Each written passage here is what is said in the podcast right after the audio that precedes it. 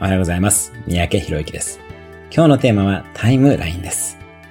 何パターンかの未来年表、こうしようかこうしようかっていういくつかのパターンを作ったら、実際にその未来に進むことをイメージしながら歩いてみてください。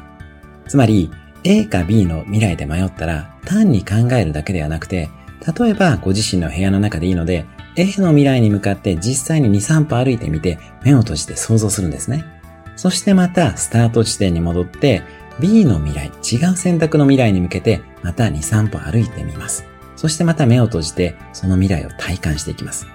こうして自分が進む未来を実際に想像上で体感することによって、理論的に考えるメリット、デメリットと違う体感値の感情が出てきます。それをぜひ味わってください。今日のおすすめアクションは、今目を閉じて一歩踏み出して未来の自分を味わってみましょう。